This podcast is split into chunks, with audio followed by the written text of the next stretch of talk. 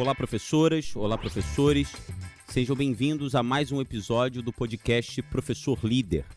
O meu nome é Marcelo Tavares, eu sou professor de História e especialista em capacitação de professores.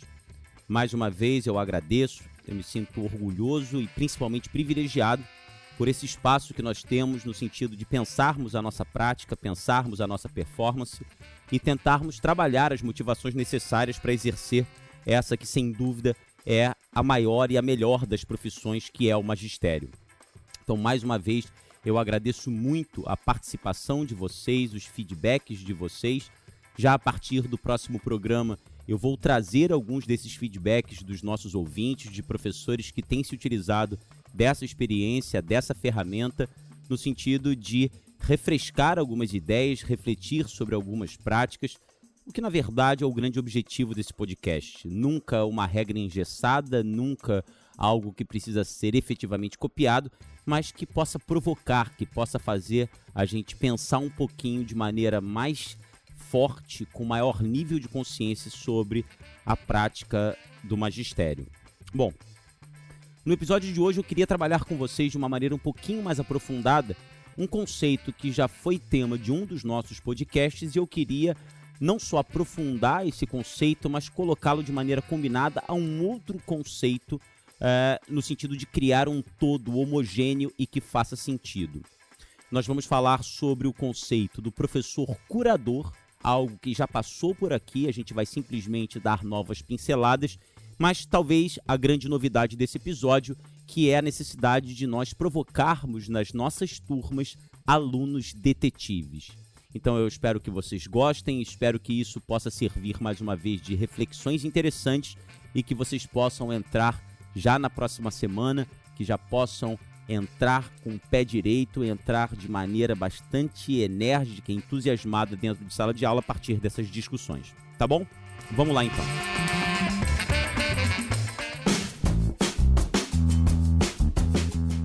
Bom, é, em programas anteriores eu cheguei a mencionar o conceito de professor curador. É, isso tem muito a ver com a minha própria experiência que eu já contei a vocês. Eu hoje olho para o meu passado no magistério e eu não tenho qualquer tipo de escrúpulo em reconhecer que eu era um grande auleiro. E a gente já falou aqui sobre o professor auleiro. Eu era aquele professor que acreditava que o conteúdo era a parte central da minha performance. E que, na verdade, se eu entrasse em sala e conseguisse jogar sobre os, os alunos o conhecimento que eu tinha absorvido, que eu tinha desenvolvido, se esse conhecimento fosse realmente é, impressionante, eu estava cumprindo o meu papel como professor.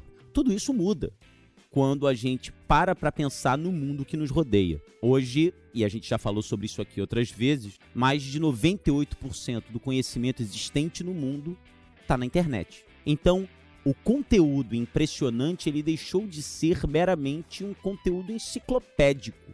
O conteúdo impressionante, e que agora eu prefiro chamar de um conteúdo que se transforma em sabedoria, é quando o professor consegue a partir do seu conteúdo que precisa ser de maneira decisiva, abrangente, aprofundado, mas ele transforma esse conteúdo em sabedoria quando ele faz com que esse conteúdo atinja individualmente cada aluno, atenda às demandas desse aluno. Quando o professor consegue fazer com que o seu conteúdo possa criar expectativas, alimentar sonhos, fazendo com que o conteúdo se transforme numa espécie de lente através da qual o aluno vê melhor o próprio mundo que o rodeia e consegue pensar em grandes sonhos, em grandes projetos. É por isso que o conteúdo se transforma em sabedoria. Então, isso é muito importante e a tarefa nas mãos do professor ela se torna cada vez mais árdua. Porque hoje, reconheço, o professor auleiro, ele ainda não chega ao ponto necessário para transformar o seu conteúdo em sabedoria. Porque perceba, no meu caso, como professor de história, simplesmente discutir com os alunos os aspectos do segundo reinado brasileiro, entre 1840 e 1889, se eu simplesmente jogo em cima deles fatos, análises, datas, grandes leis promulgadas, isso é conhecimento. Mas se eu não transformo esse conhecimento em algo que faça esse aluno refletir, caramba, eu nunca tinha pensado nisso. Alguma coisa que faça com que esse aluno volte a casa e tenha interesse em entrar no Google para pesquisar mais. Alguma coisa que faça aquele aluno, depois daquela aula, entender melhor uma notícia de jornal que ele vai ler no dia seguinte de manhã. Isso é sabedoria. E mais importante, essa sabedoria, esse tipo de mobilização do conteúdo, ele precisa atender a cada um dos alunos. Parece difícil e é, mas não é impossível, é uma questão de prática. Quando o professor ele tem um nível de consciência poderoso em relação à sua turma, ele consegue perceber no olhar, a gente já comentou sobre isso, num levantar de sobrancelhas, ele consegue perceber na própria postura facial do aluno se ele está entendendo, se ele não está, se ele está empolgado. E diante de algum sinal que não seja um sinal positivo, o professor que mobiliza esse conteúdo no sentido de transformá-lo em sabedoria, ele consegue imediatamente mover alguma peça, mexer algum ponto do discurso para atender aquele aluno, nem que fosse, nem que seja necessário perguntar a ele agir diretamente sobre o aluno, entender melhor a, aquela demanda específica. Bom, nada do que eu estou falando aqui é novidade, isso já passou várias e várias vezes é, pelas nossas discussões aqui no podcast. Mas é, de que forma o professor, mobilizando todas essas técnicas ou todas essas, essas percepções, de que forma o professor se transforma num professor curador? E aí lembra, a gente tinha comentado aqui que o curador de uma exposição, ele não sabe quais serão os visitantes que vão aparecer naquela galeria de arte, naquele museu, naquela pinacoteca, o curador ele espera todo mundo. Ele espera pessoas de é, níveis educacionais diferenciados, ele espera pessoas que estão ali simplesmente para passear, outras pessoas que são estudiosos de arte, pessoas viajadas que já viram exposições em outros lugares do mundo e pessoas que estão pela primeira vez numa galeria de arte, por exemplo. E o curador ele tem que estar atento a isso, ele tem que estar atento a essa variedade, a essa pluralidade. Quando o curador é atento a isso, ele coloca as obras dispersas de uma maneira efetiva, de maneira a provocar em cada tipo de pessoa, em cada específica eh, expectativa, algum tipo de impressão. Eu acho que essa é a principal preocupação de um curador de uma exposição. Ele não pode pensar no grupo que vai visitar o museu como um grupo homogêneo. Ele tem que pensar nessa coisa plural, viva, punjante. E ele está sempre pensando em colocar uma peça num determinado canto, um quadro mais ao final da exposição, quem sabe uma obra de arte mais ao início daquela exposição, porque ele está interessado em atender a todo mundo. Em outras palavras, ele está querendo que ao final daquele trajeto todas aquelas pessoas tenham passado por uma experiência. Eu, eu acho que esse é o grande ponto. Esse é o grande ponto do professor curador. O professor curador ele quer que todos os seus alunos, e quando eu digo todos os alunos, eu digo todos os alunos sem exceção qualquer. Todos os alunos têm que passar por uma experiência. Os alunos têm que entrar em sala de uma forma e eles têm que sair transformados. Esse é o conceito fundamental e eu sou apaixonado por ele, porque ele tira um pouco essa coisa do professor auleiro para um professor que busca grandes ideias no conteúdo, para um professor que sabe que é importante promover impressões autônomas, dar aos seus visitantes, que no nosso caso da sala de aula são os nossos alunos, dar a eles a oportunidade de pensarem sobre o que está sendo discutido, de construírem de maneira autônoma as suas próprias habilidades, de conseguir reconhecer no seu próprio mundo, no seu próprio universo, a legitimidade, o significado, como funcionam aqueles pontos discutidos pelo professor para cada uma daquelas vidas. E esse conceito do professor curador, ele está diretamente ligado ao conceito que eu quero apresentar a vocês hoje, que é o conceito do aluno detetive. O que, que é isso?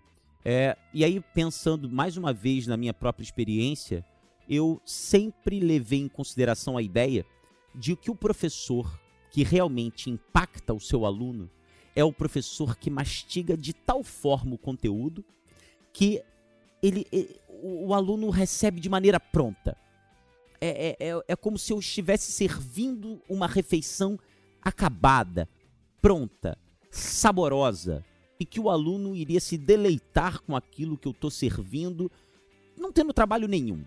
Então eu achava isso, que o grande professor era aquele que mobilizava o conteúdo de uma maneira tão clara, tão objetiva, tão fácil, que o aluno sentado na carteira, a função dele era simplesmente ouvir e copiar. Aquilo era o suficiente para que, que aquela aula tivesse se tornado uma aula experiência. E eu estou completamente distante hoje em dia dessa ideia.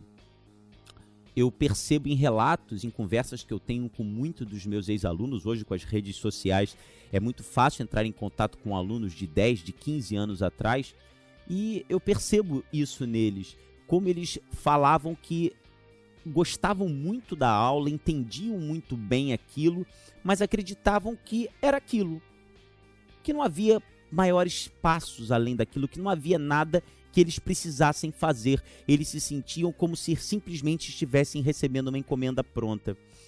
E aí hoje eu me pergunto, será que os meus alunos estavam pensando sobre o que eu falava? Será que eu estava dando aos meus alunos o ferramental, as ferramentas necessárias para que eles não só simplesmente recebessem a coisa pronta, mas para que eles pudessem ousar também descobrir coisas novas a partir do que eu estava apresentando? Será que eu fazia os meus alunos interessados em investigar, em pesquisar, em buscar? Eu acho que aí está o centro, a essência, a parte nevrálgica do que eu chamo hoje de aluno detetive. Quando eu entendo hoje o aluno detetive, eu entendo aqueles indivíduos, né, aqueles pequenos, ou se você quiser, aqueles grandes universos que estão ali sentados, aqueles 30, 40, 50, 60 universos que estão sentados para me ouvir, eu entendo que eles estão ávidos por pensar. Que eles não querem coisas prontas, que isso é muito fácil, é, é botar no Google. Mas eu quero que, ou pelo menos eu percebo que eles querem construir, que eles querem se sentir donos daquilo que eles conseguem produzir, que eles não querem simplesmente ser uma peça numa engrenagem que eu controlo. Então hoje eu acredito que o interessante é utilizando o meu conteúdo e que perceba como o meu conteúdo tem que estar preparado para isso, como eu tenho que ficar cada vez mais absorvendo novos conhecimentos e discutindo e mobilizando e adaptando esses novos conhecimentos para alcançar esse objetivo. Mas o que eu quero hoje é dar pistas para o meu aluno. Quando hoje vou falar sobre um determinado tema, eu não quero entregar para eles a coisa pronta.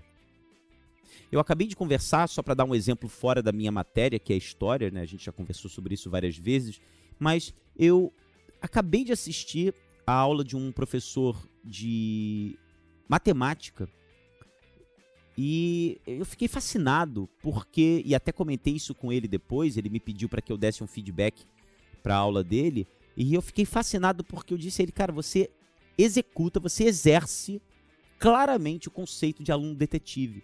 E olha, numa aula de matemática, eu me lembro que ele estava trabalhando questões envolvendo seno e cosseno e ele provocava os alunos lançando pistas o tempo inteiro a respeito de como calcular o seno.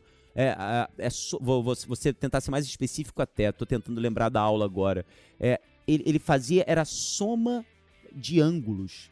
É, e nessa soma de ângulos, a soma do seno com o cosseno, e ele colocava uma série de pistas para os alunos, e os alunos seguiam a pista, e os próprios alunos reconheciam: pô, peraí, professor, mas por aqui não está dando certo, a gente está tendo um, um, um, resultado que o senhor já disse que é um resultado que não pode aparecer nesse tipo de, de, de trabalho. Ele, opa, peraí. Então vocês já entenderam que o que parecia ser não é. O que, que vocês acham que a gente errou? E o professor exigia que os alunos pensassem, exigia que eles errassem. Era interessante e é interessante que o aluno detetive, ele nunca tem medo de errar. Para para pensar nisso, naqueles grandes filmes de, de detetives que nós é, é, curtimos ao longo da nossa vida, como que os detetives eles pegam pistas que levam eles para um determinado caminho e que de repente aparece uma pista completamente diferente, eles percebem que estavam seguindo o caminho errado. E essa é a dinâmica do aluno detetive.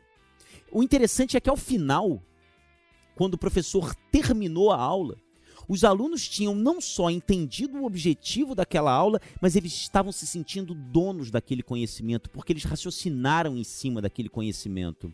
E olha, como que, apesar da aula ter, ter sido toda centrada no aluno, como que o papel do professor foi determinante. Um professor que não mobilizasse o seu conteúdo daquela maneira, um professor que não entendesse todas as variações envolvendo soma de ângulos, relações entre seno e cosseno, não teria condições de apresentar o conteúdo daquela forma tão vibrante, tão construtiva e dando tanta autonomia para o aluno. Então eu acho que esse talvez seja o casamento perfeito da aula como experiência. Daquela aula que faz com que o aluno que vai sair da sala, ele saiba que sai completamente transformado e diferente da forma com a qual ele entrou. Esse é o casamento, é o professor curador é aquele professor que mobiliza o conhecimento, que espalha os momentos da aula de maneira muito bem estratégica. Olha só como é que é importante, a gente já falou sobre isso, como que é importante o planejamento nesse caso. Como que o professor curador ele tem do lado do conteúdo planejamento como seu elemento central. Uma aula dessa é difícil demais de planejar. É uma aula que é, é, leva uma, duas horas, porque o professor precisa antever dúvidas, precisa antever questões, ele precisa antever como os alunos vão pensar. O professor já mobiliza de propósito que o aluno siga é, é, é o erro, para que depois ele reconheça esse mesmo erro e possa tomar um caminho diferente. E, então, olha só como é que é importantíssimo o conteúdo e o planejamento combinados.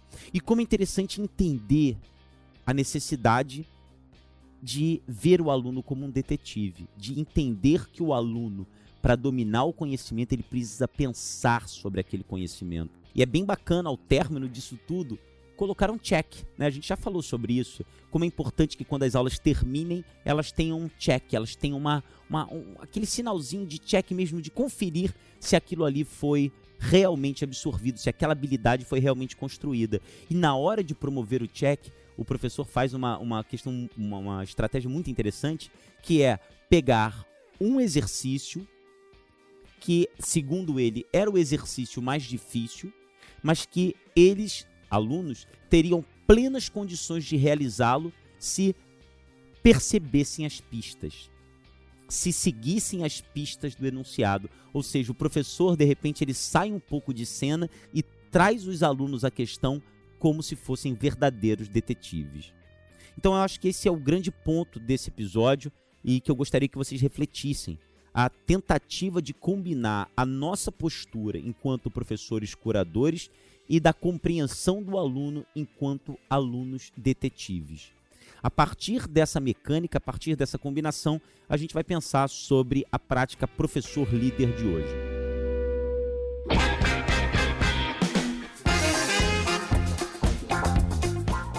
Na prática professor líder de hoje, e isso é quase inevitável, eu vou apresentar a vocês algumas estratégias de como provocar no aluno essa postura de detetive. No ensino infantil e no ensino fundamental 1, isso é muito natural.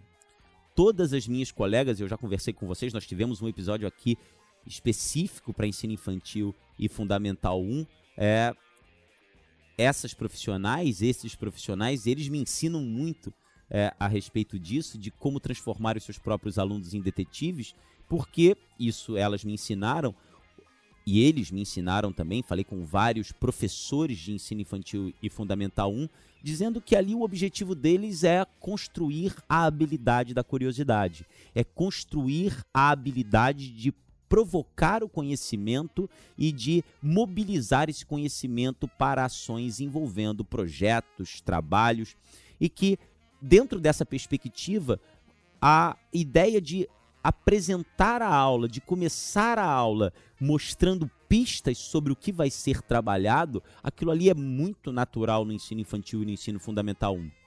Me lembro é, muito bem de uma professora de ensino fundamental 1 que estava trabalhando é, o conceito de descrever com os seus alunos. O que seria descrever de maneira é, conotativa, né, de, de, de maneira é, subjetiva, se você preferir, e de uma maneira mais denotativa, mais objetiva.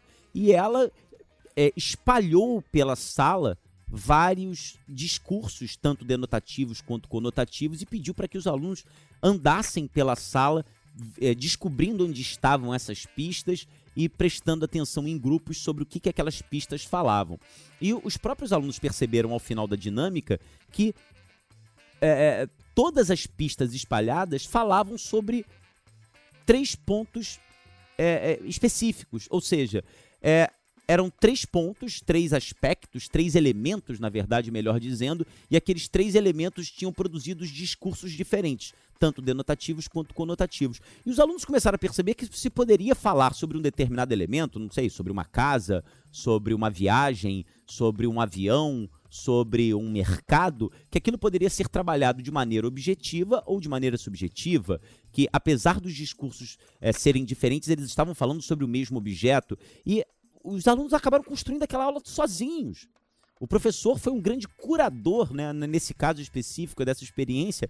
Me chamou muita atenção que até a forma como as pistas foram espalhadas pela sala me lembraram muito essa coisa do professor curador, da preocupação com uh, uh, as partes da sala, os, os, locais da sala em que, aquelas, em que aquelas pistas eram espalhadas. Mas no ensino fundamental 2 e no ensino médio, eu acho que às vezes isso se perde um pouco. Então, é, é interessante a gente pensar sobre isso nessa prática. Então, uma das estratégias que eu acho mais interessantes para provocar a postura de detetive no aluno é começar a aula com um problema. Começar a aula com um problema. Como nos filmes de detetive, né? Os filmes de detetive sempre começam com um problema. Um crime, um desaparecimento. E, diante daquele problema, as pistas são lançadas. Então, olha só que interessante para a tua próxima aula, se você quiser, se você validar, se você achar que faz sentido tudo isso que a gente está discutindo aqui, você começar a, começar a aula com um problema. E quanto mais atual for esse problema, quanto mais contextualizado com a vida prática do aluno, é, imagina um problema relacionado a uma série, é, para falar com jovens, de uma série do Netflix que seja bem famosa, Imagina um, um, problema começando da letra de uma música. Imagina um problema começando é, de, um, de, um, de, um, de uma experiência, sei lá, de um indivíduo que está preocupado em saber qual é o melhor meio de transporte que ele deve pegar para combinar é, custo financeiro e tempo de deslocamento. Ou seja, as possibilidades são absurdamente variadas, são absurdamente ricas. E se nada vier à tua cabeça, acho que não tem problema nenhum a gente sentar um pouquinho na frente do computador, colocar ali no Google, procurar algumas experiências, procurar alguns relatos jornalísticos, alguns dados que possam mobilizar esse tipo de aula. Mas eu acho assim que é muito interessante você testar essa hipótese. Tá bom? Eu espero que vocês tenham gostado, eu espero que isso tenha de alguma forma provocado reflexões é, e mais uma vez, é fundamental nós entendermos que a sala de aula é um grande laboratório. Então, vamos funcionar como professores curadores, mas também como grandes cientistas. Vamos tentar e testar essas hipóteses. Eu agradeço muito a audiência de vocês e espero vê-los na próxima semana em mais um episódio do nosso podcast Professor Líder. Um grande abraço, tchau.